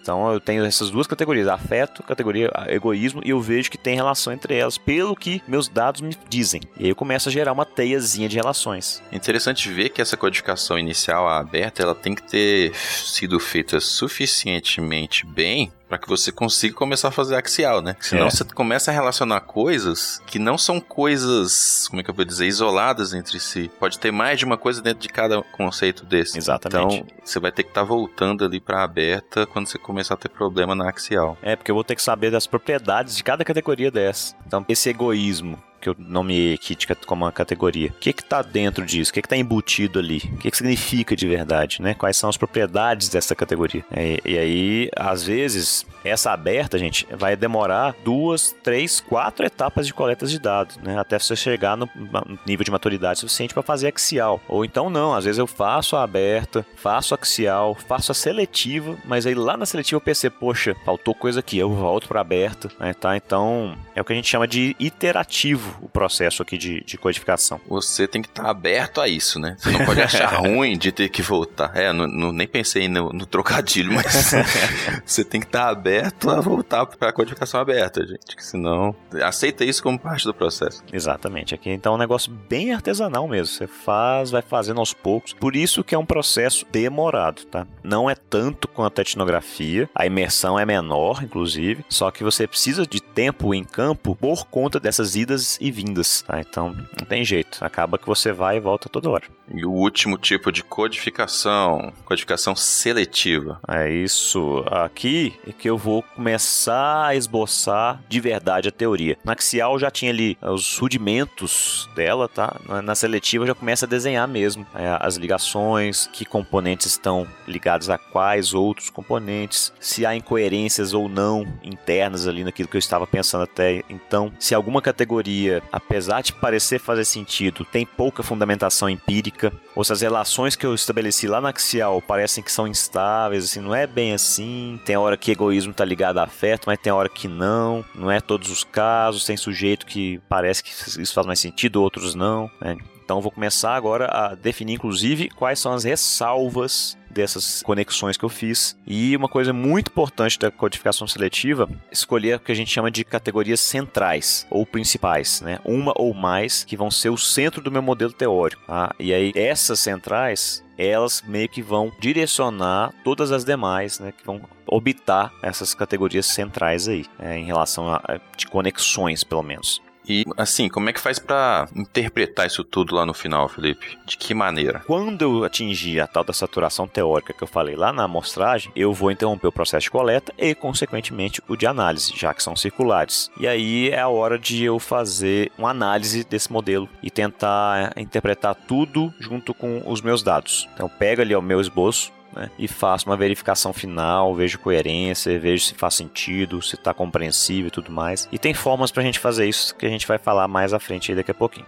Eu queria só fazer uma revisãozinha, Marcos, para ficar mais claro desse processo todo com o pessoal. É muita coisa, né? Como as coisas acontecem na prática, né? Então, como é que funciona? Eu vou lá, coleto meu dado, certo? Vou para casa, vou pro laboratório, vou para a faculdade, seja lá onde for, começo a analisar, né? Aí eu quebro esses dados em partes menores, ali que alguns autores chamam de microanálise, começo a comparar com as coisas que eu já conheço do campo, e aí eu vou fazendo as comparações teóricas que me levam à codificação aberta. E aí, nessa codificação, eu gero uma, duas, três, dez, quinze, vinte categorias iniciais, vejo se essas categorias estão me dando as respostas que eu preciso, o que está faltando, e aí sempre em mente naquela questão da amostragem teórica. Aí eu volto a campo, coleto novamente, aí eu começo a comparar agora as categorias que eu tenho entre si, por meio das comparações incidente-incidente, tá? E também com os dados novamente. E aí o que me leva à codificação axial. Né? E aí nessa é que é a fase em que eu vou refinar as minhas categorias e começar a propor conexões né, entre essas categorias. Aí volto a campo, vejo se aquilo que eu até o momento fiz faz sentido para os sujeitos de pesquisa, né? Posso até tentar talvez ali testar alguma proposição inicial que eu tenha esboçado, né? uhum. também com mente né, na amostragem teórica. Aí então sempre, ó, vejam que é sempre um retorno para os dados sempre um retorno para os dados. Aí eu vou dar uma refinada nessa primeira eh, teoria que eu desenhei, que me leva à codificação seletiva, tá? que é onde eu vou escolher ali as minhas categorias centrais, vou melhorar, ver incoerências, ver ressalvas e tudo mais, e aí volto a campo de novo para olhar e pode ser que nesse ponto eu esteja atingindo a saturação teórica ou não, ou eu volte para o começo, ou volte para metade e assim por diante, mas o desenho do passo a passo é esse. Eu imagino até que deve haver no curso de todas essas etapas, no andamento de uma ground theory, várias proposições que são descartadas ali, né? O sujeito está ah, lá, observa o fenômeno, aí dá um, um, estalo, confirma algumas premissas, chega na, na codificação aberta, faz algumas relações, aí quando vai lá na frente na seletiva, vê que não tem nada a ver aquilo que ele esboçou e, e que ele vai ter que deixar de lado. Então eu, eu acho que o cara que vai fazer a Ground Theory tem que estar tá muito preparado para lidar com esse tipo de frustração, sei lá, ou até antes disso, né? Ele tem que estar tá preparado para não não ter uma expectativa muito grande, porque a gente tem essa ligação às vezes com as coisas que a gente produz, né? Ah, não, essa minha proposição, vamos fazer dar certo. não é bem assim. É até por isso que eles rejeitam, que os autores da, da Grand Theory rejeitam a questão da hipótese, né? Que, que, eles falam que quando você vai a campo com hipótese, você meio que fica bitolado e quer marretar a realidade a hipótese que você tinha antes. É, pegar os dados e fazer com que a coisa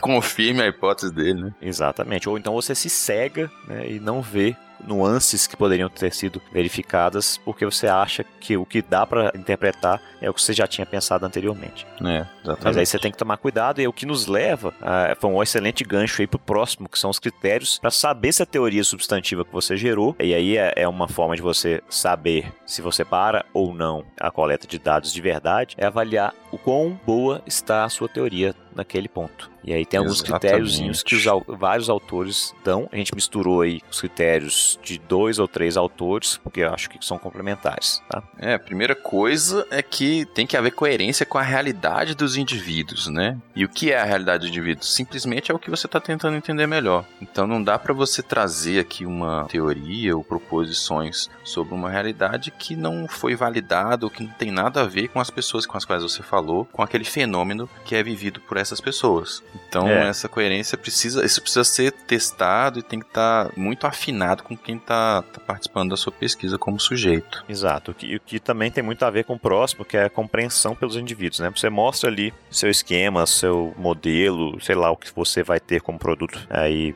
da teoria para as pessoas que participaram. Olha, veja se faz sentido isso aqui para você. Você entende? Se as pessoas entenderem, já é um bom começo, né? Compreender, ah, realmente isso aqui parece estar ligado a isso, ó, legal, não sei o que e tal. Isso aí também é um outro critério que você pode utilizar, né? Sem dúvida. E, por exemplo, outro critério é o grau de generalização para explicar variações da ocorrência daquele fenômeno, mas não a generalização estatística, tá todo mundo mais habituado, né? Mas é uma generalização mais similar àquela analítica que o Felipe até já falou ano passado no início, né? Também uhum. foi comentada no episódio sobre estudo de casos. É, aqui principalmente para você saber eh, quais são as discrepâncias em relação à realidade. Então, você previu ali relações entre categorias, mas ocasionalmente, em determinadas circunstâncias, circunstâncias aquilo não se concretiza. E aí você tem que saber também o quão compreensível é a sua teoria, né? Quanto que ela abrange daquela complexidade social ali. Sim, porque às vezes o que você está buscando entender é tão complexo que o resultado que você vai obter ele, são algumas proposições que, sei lá, entendem parte daquele fenômeno, né? É, Isso é. entendeu? Capturam, vezes- capturam a essência, mas não o todo, né? Exatamente. O que mais? É, o próximo critério é o grau de coerência, que é a inferência a partir de dados. Então, a compreensão da realidade dos, dos indivíduos. Foi bem compreendida aquela realidade? De que maneira aquela sua teoria está traduzindo a percepção dos sujeitos que interagem naquele contexto? Veja que não é a compreensão pelos indivíduos que a gente falou antes, né? Mas assim a compreensão da realidade deles por você, pesquisador, né? E se a sua teoria né, reflete aquela realidade de verdade. Exatamente. Próximo é a funcionalidade, a capacidade que a sua teoria tem de explicar variações e compreender as interações sociais. Ou seja, o quanto a sua teoria é útil para aquelas pessoas que estão inseridas naquele contexto. Que a coisa mais comum que tem é você não parar para pensar no porquê que uma realidade social funciona daquele jeito, né? Que vem um carinha de fora que quer estudar, quer conseguir o doutorado, sei lá, e vem aqui pra, pra estudar esse negócio e explicar pra você melhor. Às vezes, né, é uma, é uma surpresa, é uma, é uma novidade aquela visão sistêmica maior de quem tá de fora. Você tá ali no olho do furacão, né? É, por exemplo, pode, nesse exemplo que a gente tem dado aí dos, dos meninos que moram com, com os pais, né, pode ter pais que estão doidos pros filhos né, saírem de casa, mas não sabem como abordar, não sabem nem os motivos pelos quais os filhos continuam morando com eles. E quando você vai lá e fala, ó, ele mora aqui por conta disso, disso, daquilo. Uhum. Aí você já tem até insumos né, para os pais ali tomarem alguma atitude caso eles sintam realmente que é a hora do filho deixar no ninho. É, ou até, ou até o contrário, né? Ó, a percepção, olha só, na minha pesquisa eu peguei várias percepções aqui dessa realidade por parte dos seus pais, e eles veem isso acontecer dessa, e dessa, e dessa maneira, se incomodam, mas não sabe, não sabem o que dizer, e talvez ele mesmo perceba, né, a necessidade de buscar novos horizontes aí, buscar os É, então- classificados de imóveis. Se isso acontecer, é, quer dizer que ela é funcional, ela é útil para quem você, né, para seus sujeitos de pesquisa ali. Isso aí. Bom, o, o outro é a relevância, que tem, tem a ver com aquela sensibilidade teórica que o Marcos falou mais cedo, né? Que é o quão você foi perspicaz, né? Ou é, as suas escolhas foram acertadas na hora de escolher a categoria central para explicar o fenômeno. Então, se, se quando você olha para sua teoria, você fala, poxa, isso aqui de fato é, dá, joga uma luz muito grande nesse fenômeno. Né? É essa categoria central que eu escolhi. Ou, ou não. Nossa, isso aqui parece tão, tão bobo, não, Uhum. não me Tão ajuda óbvio. em nada, tão óbvio e tal. Então, assim, tem que saber também dessa sensibilidade teórica, que é uma coisa bem subjetiva, né, de, de você perceber, mas que para quem está in- inserido no campo fica evidente, né? É, um, um outro critério é a flexibilidade, né? O quanto a teoria que você está propondo é modificável. E eu vejo isso como talvez a possibilidade de outros estudos posteriores virem a, a enriquecer a sua teoria, se basear nela, alterá-la de maneira a abarcar realidades complementares ou semelhantes em outros locos, enfim. É, exatamente. O quanto ela admite isso, né? E até durante mesmo o processo de coleta e análise, né? Você conseguir ao todo tempo de cada ida aí ao campo dar uma melhoradinha, dar uma mudadinha na teoria para que ela retrate melhor a realidade ao, ao- ao longo do processo. É, eu acho até que conceitos bem formulados naquela etapa aberta vão te ajudar nisso, né? Uhum, uhum. Então, premissas bem estabelecidas vão ser, de certa maneira, mais flexíveis, né? E permitir essas modificações. E se você estiver usando algum esquema, papel, algum gráfico mesmo, né? Uma dica que eu dou é usar post-it. É, é. Vai ficar mais modificável mais facilmente. Literalmente, né? Literalmente. Ai, ai. E o outro critério, Felipe? O penúltimo é a densidade. né? Você ter poucas categorias-chave, mas muitas relações. Ou seja, tem uma teia mesmo ali, né, das categorias que você criou, para que tenha também uma confiabilidade. Porque imagina, se for uma coisa que tem 233 categorias, sendo que tem 52 centrais e 2 mil relações entre as categorias, pô, você não tá explicando é nada, né, meu amigo? Você tá. Você explicou tudo, como diz nosso orientador, quando explica demais, não explica nada. É. E tem aquela coisa, às vezes, na hora de, de estabelecer mesmo quais são as categorias, na hora de juntar, ver que não tem coisa se repetindo, talvez tenha havido alguma falha ali, né? Deve ter categoria repetida e você não percebeu ainda, pra ter tanta coisa assim, né? É, deve ter uma sobreposição. E aí é interessante, tem alguns critérios para categorização, é, não aqui nos autores, mas para quem usa Bardan, por exemplo, análise de conteúdo, né? Você tem os critérios lá para você verificar se a sua categoria ela tá adequada, né? Não tem sobreposição com outras, por exemplo. Então, vale a pena também quem for fazer esse tipo de codificação complementar com a análise de conteúdo da Bardan, que não é a mesma coisa, mas pode te auxiliar alguns dos princípios que ela coloca lá no livro dela. Bom, e o último critério para avaliação da sua teoria substantiva na Grounded Theory que você está fazendo, a integração, Felipe. É, saber se os construtos que você está trabalhando, né, os principais que descrevem o fenômeno, estão relacionados à categoria central, né? Ou seja, se faz sentido o que você está colocando ali. Com certeza. Às vezes tem coisa sobrando que nem está ligada à, categoria ou às categorias centrais que você estabeleceu e que nem devesse estar ali, né? Para começo de conversa. Ou o construto principal que você está trabalhando está longe da categoria central. De duas, uma. Ou o construto está errado, ou a categoria central foi mal escolhida. Né? Quem não sabe o que é construto, novamente, episódio 12. episódio 12 acho que tem que virar episódio 1 da galera. É, pior. Escutem primeiro o episódio 12, gente. É, não, escuta o jeito que vocês quiserem, mas depois não reclamam.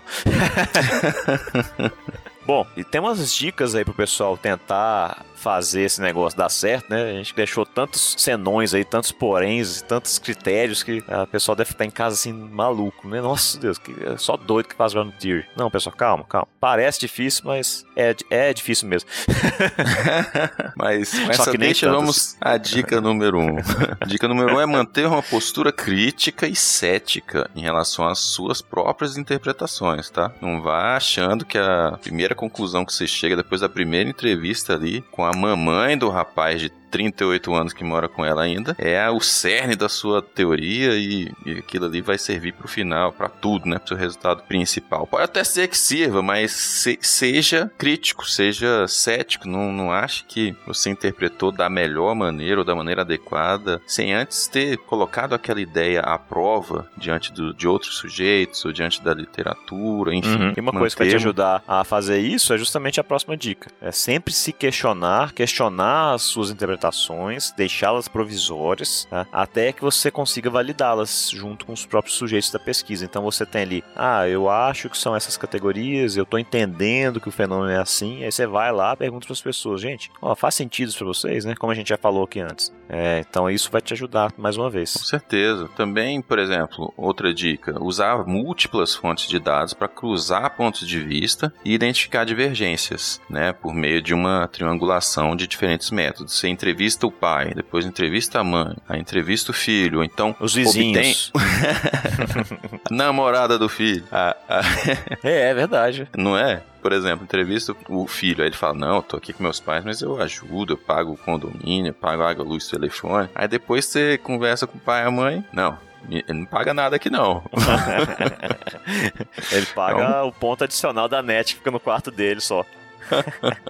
e olhe lá. E olha lá. Bom, a próxima aí é você propiciar e realizar auditorias, seja você mesmo ou pedir para um outro pesquisador. Né? Propiciar é aquela questão dos registros. né? Deixar tudo muito bem documentado, tudo que você fez, afinal de contas, o volume de dados é imenso, a fase de coletas é gigantesca e você tem que seguir uma linha de raciocínio muito clara. Tem gente que usa software para isso também, por exemplo, o Atlas.ti e outros de- que ajudam a fazer a- análise de dados qualitativos, que também esses softwares são úteis porque eles geram as trilhas de auditoria para você depois, né, para ver como foi o processo de codificação, por exemplo. Mas se você não tem isso, use um registro no diário de campo, um planilha de Excel, qualquer coisa que seja passível de verificação depois, né, por alguém ou por você mesmo, certo? Pode ser até, sei lá, posso estar exagerando, mas pode ser até que alguém ou alguma revista, algum revisor peça isso, né? Queira ver de onde você está tirando aquelas informações, já que o pessoal é um pouco pé atrás, que precisa qualitativa mesmo.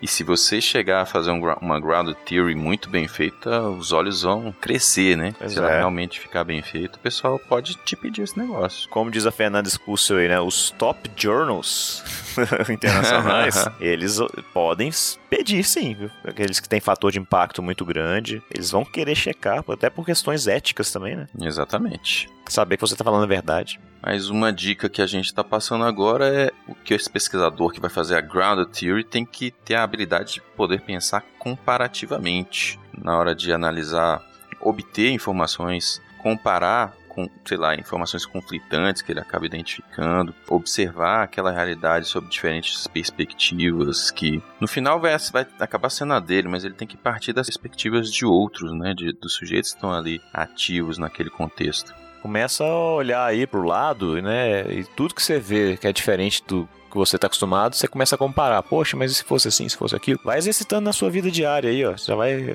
ficando com um cara comparativo. É isso aí. Mas não é pra ficar aquele cara crítico de. É, nossa, olha lá aquela mulher, olha a roupa dela. Não, sei. não é isso não, viu, gente? Pelo amor de Deus. Não é esse tipo de comparação, não. Acho que isso aqui é um estímulo para que o pessoal trabalhe essa capacidade analítica, né? De poder en- enxergar semelhanças e também as dessemelhanças, né? É, faça um exercício de imaginação. Tipo assim, e se? E se essa realidade fosse transposta para outro país, por exemplo? Começa a fazer esse tipo de viagens. Aí até quero deixar aqui uma, uma, uma dica de podcast, já que eu falei de comparação. Tem um, um podcast que é o Contrafactual, que é lá do pessoal do SciCast também, do Portal Deviante, e que todo episódio eles falam assim, e se? Né? Hum, legal, hein? Então, por exemplo, e se a Alemanha tivesse ganhado a Segunda Guerra Mundial? E eles ficam se debruçando sobre isso, como seria a realidade hoje, etc e tal. Então faça esse tipo de coisa, ou escute o contrafactual, comece a fazer esse exercício que você vai começar a criar um, ó, a palavra do momento, é criar um mindset propício aí para Opa! realizar comparações. um mindset comparativo.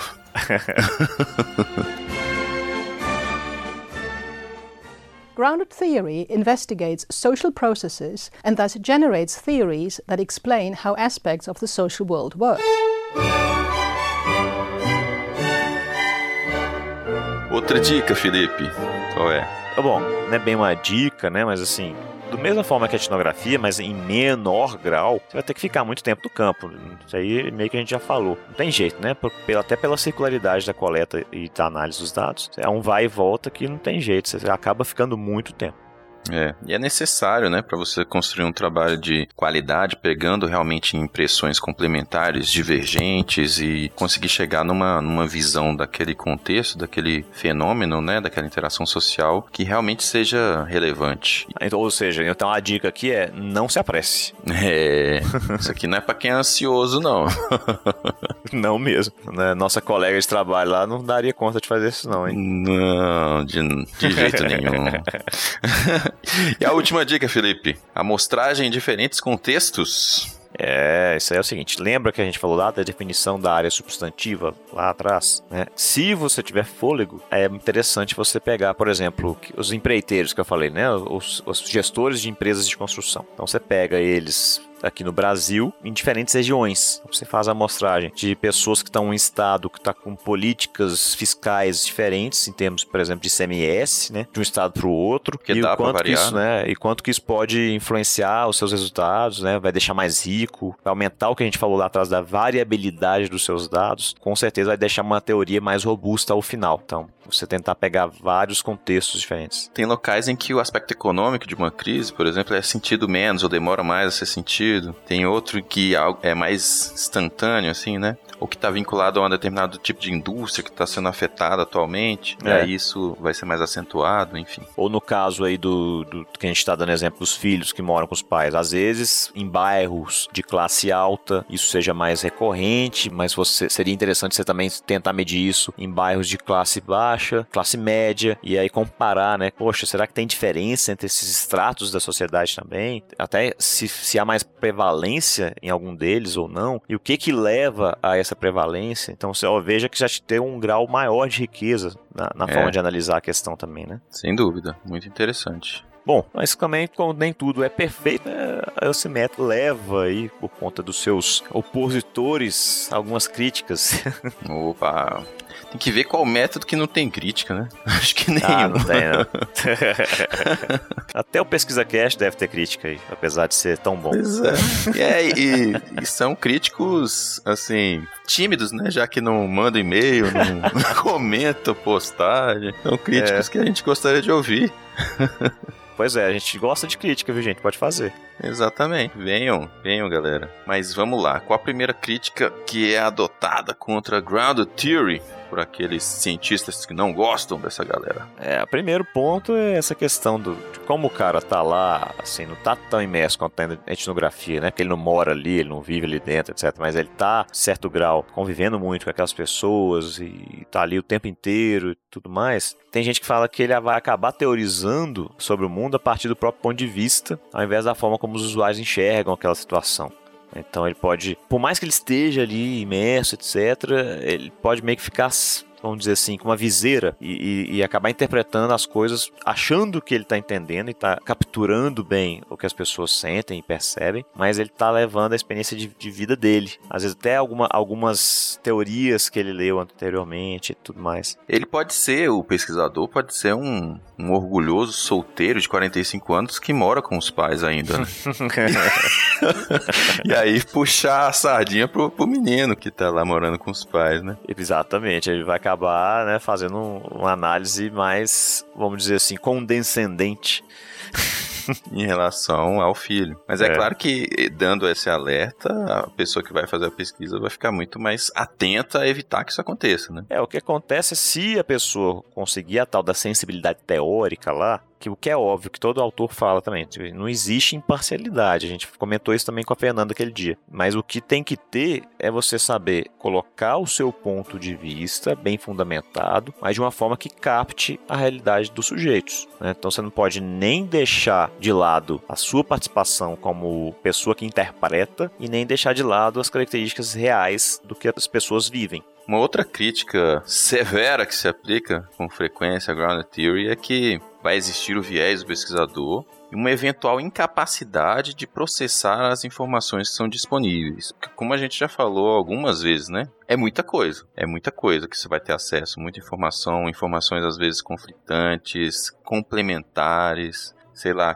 contraditórias, que você vai precisar analisar individualmente, comparativamente, e isso vai exigir muito de você como pesquisador.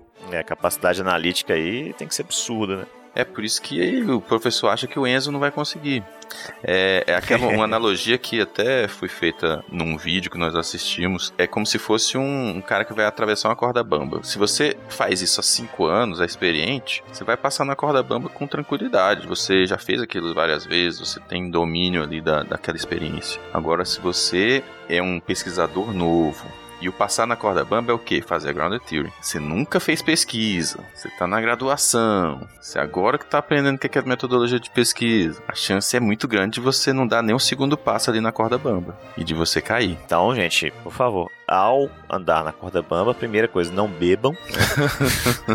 Segunda, levem aquele bastão para ajudar a equilibrar, né? E terceira, treinem muito. Tem outra dica, que é colocar a corda bamba baixa. Amarra ela em duas árvores, É. assim que você cair, você cai na Rapaz, grama, tem uma época que eu tentei brincar daquele slackline. Sério, É, cara? tinha que fazer assim mesmo, tinha que pôr bem pertinho da, do chão, porque toda hora eu caía daquilo, cara. É difícil demais. Imagina, eu já vi uns caras fazendo. Admiro É. pra caramba. Bom, e o outro que é decorrente das duas críticas anteriores, né, é a questão da- dos resultados serem influenciados pelas bagagens culturais do pesquisador. Gente, mas isso aí é impossível não ser, né? Então, essa crítica não faz sentido. Até na pesquisa quantitativa tem influência do pesquisador também, não tem jeito. É aquela crítica que você é melhor nem tentar responder, né? É, aceita como parte do processo, parte essencial.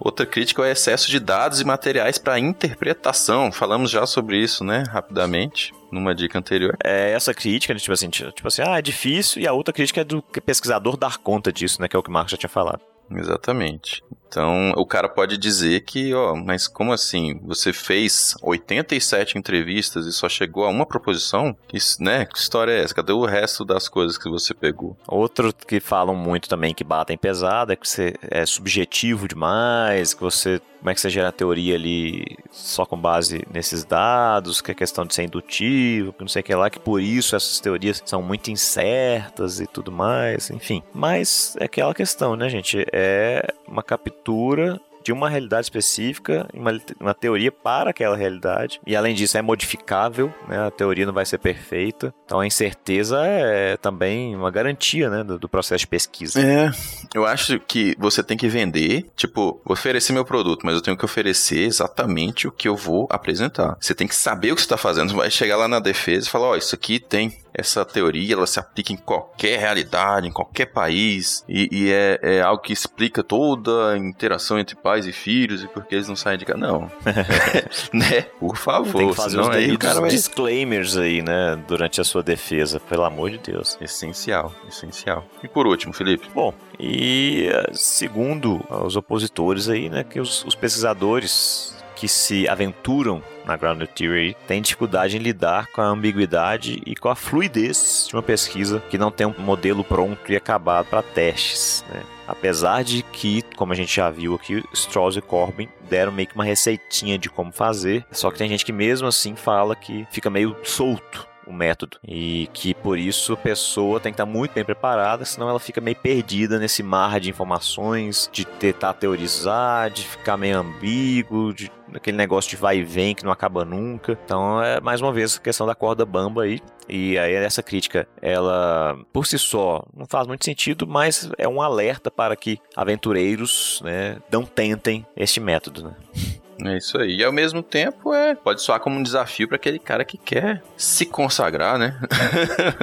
Ali tá em busca de um desafio, vai se dedicar integralmente, tá focado. Aí eu só, a única dica que eu dou é faça isso no doutorado, então. É, também acho, claro. Eu, eu acho que é. até que já tava. acho que eu não tinha falado ainda também, mas doutorado, concordo plenamente. Porque graduação, nem pensar. Mestrado vai ser muito difícil. Doutorado, doutorado sem dúvida. É. Bom, Aí a gente teve, para finalizar aqui a parte de conteúdo, o Marcos e eu trouxemos só exemplos de artigos que usaram né, o Ground Theory para caso alguém queira ver como é a estrutura, etc. Né, qual que é o seu, Marcos? O meu é um artigo de 1996, que eu já vou fazer uma piada aqui logo no título, mas que é o seguinte, é, ele, assim, tô trazendo, o artigo não é uma piada não, tá gente? O artigo, ele é um dos mais citados lá no Google Acadêmico, no que diz respeito a Grounded Theory, tem mais de 1.100 citações, e o título dele é The Creation of Theory, a Recent Application of the Grounded Theory Method então, vou brincar porque ele fala que é uma aplicação recente, né? Mas é de 96. É... Mas por que que eu tô... por Podia ter usado esse, esse adjetivo aí, né?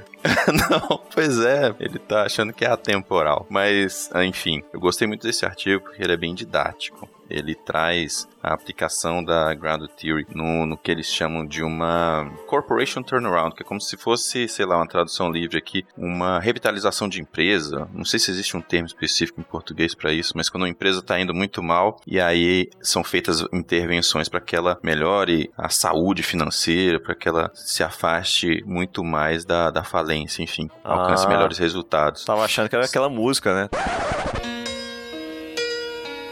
Around.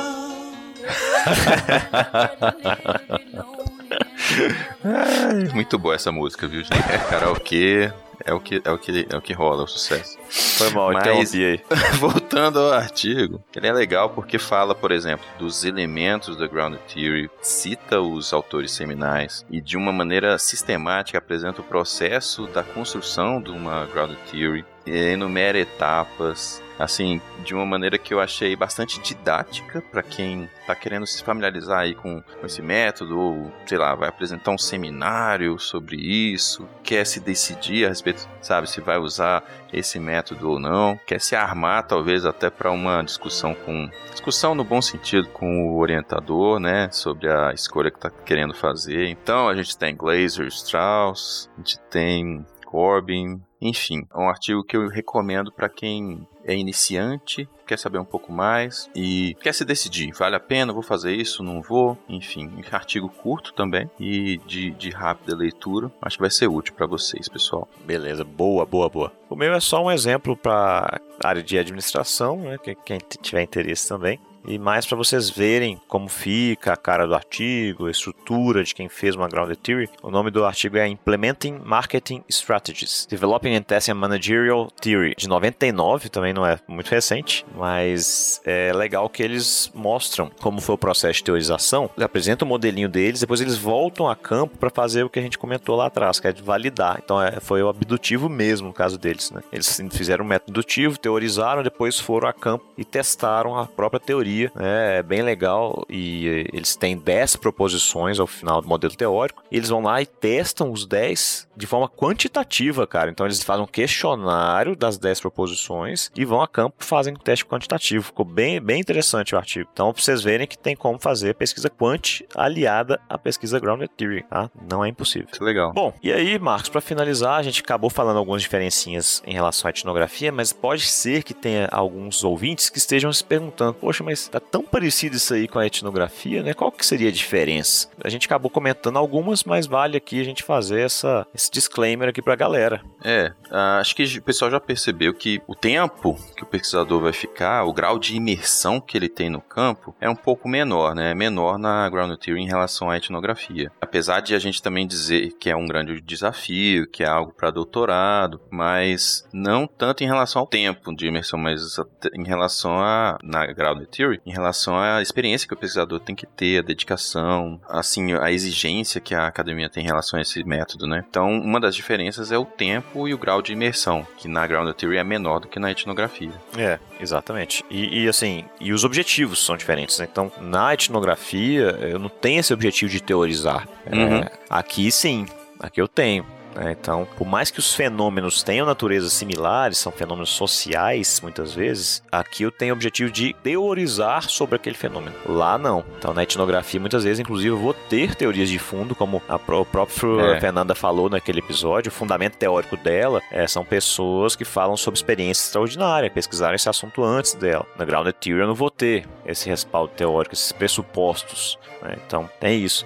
Além disso, tem a questão do paradigma de base também lá na, na etnografia é um paradigma predominantemente né, mais interpretativista. Tem gente que, fa que vai mais pro lado positivista, né, mas, mas enfim, depende do autor que escreve sobre a etnografia. Aqui está no meio do caminho, né, nem totalmente positivista, nem totalmente interpretativista. Tá? É um, algo que fica aí no meio do caminho, tá? Então, são duas das diferenças fundamentais que eu vejo. Alguma diferença a mais, Marcos? Acho que essas são as essenciais, né? É. As principais. Enfim, tem outras aí das características também, mas aí não vem ao caso, né? A forma de análise e coleta de dados mesmo aqui da Ground Theory é um pouquinho diferente, porque ela visa a teorização. Lá na outra não tem uma receita própria, você pode utilizar o que, que for mais adequado, né? Para os seus objetivos e por aí vai. Bom, então é isso. É, vamos agora para as nossas indicações. Grounded theory investigates social processes and thus generates theories that explain how aspects of the social world work. Bom, Marcos, vamos para aquela indicação filmográfica do dia? Para variar, né? eu sei que o povo gosta de ver filme, gosta de ver série, e sei lá, às vezes tá sobrecarregado ali na Grounded Theory que eles estão fazendo, louco com as informações que coletou, aí vai dar uma quebrada, duas horas ali, uma hora e meia, vai ver um filme. E sabe que filme que essa galera vai ver? Oh, vou recomendar oh. hoje? Corra! Mas não corra do seu trabalho, não. Não corra da tese, não. um filme de terror, né, cara? É muito bom esse Cara, você viu também, né? É muito bom. Por que, que eu tô recomendando Corra? Tem alguma coisa a ver com Ground Theory? Tem. Porque é o tipo de filme que eu gosto muito. Eu sou um cara que vê filme demais desde que eu era criança. Que você não sabe o que vai acontecer no final. Então você começa a Grounded Theory sem saber qual vai ser a sua teoria, né? Você sabe só que você quer entender um pouco melhor sobre aquele contexto, aquele contexto social, né? Interação social de sujeitos. Não sabe qual vai ser a sua teoria. Corre é a mesma coisa. Você começa a ver o filme e eu duvido, desafio qualquer um de vocês a me dizer que começou o filme sabendo o que ia acontecer no final, gente. É totalmente eu, imprevisível, né? Por isso que eu gosto muito desse filme. E não é algo banal o que acontece, né? Assim, o enredo é muito interessante e a construção da narrativa também muito surpreendente. Então, recomendo corra para vocês. Filme de 2017. É isso aí. Enquanto vocês assistem filme, ó, vocês já vão treinando aquela capacidade comparativa que a gente falou lá atrás, hein? Vai assistindo o filme e fazendo essas ligações, conexões.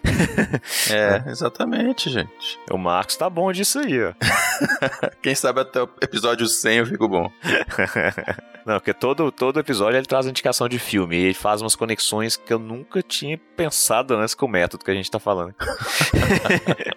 Beleza, o meu, o, a minha indicação é um vídeo lá do YouTube, tá? Que chama Versions of Grounded Theory. Então, o rapaz que está lá fala muito bem sobre o histórico, né, do método e vai contando um pouquinho das diferenças. Então isso que a gente falou rapidinho aqui, ele fala melhor do que a gente, né, e, e um tempo maior de duração aí também, que deixa bem claro como é que foi essa história, quais são as características das vertentes, tá, das três que a gente citou. Então, bem legal para complementar o que foi dito aqui hoje, certo? Maravilha. E agora eu queria te perguntar um negócio. Manda, mano. O Caio acordou? Não, tá dormindo, cara, desde o início ali pra você ver. Ele é um padrinho do Pesquisa Cast, só por não ter acordado.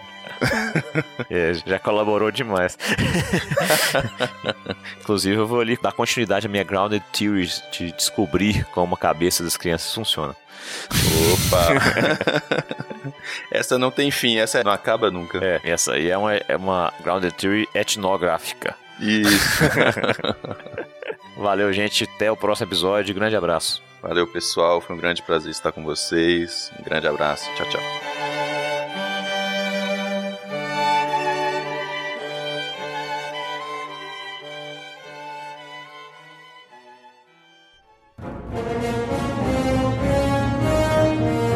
Este episódio foi editado por Atelas, soluções em áudio para podcasts.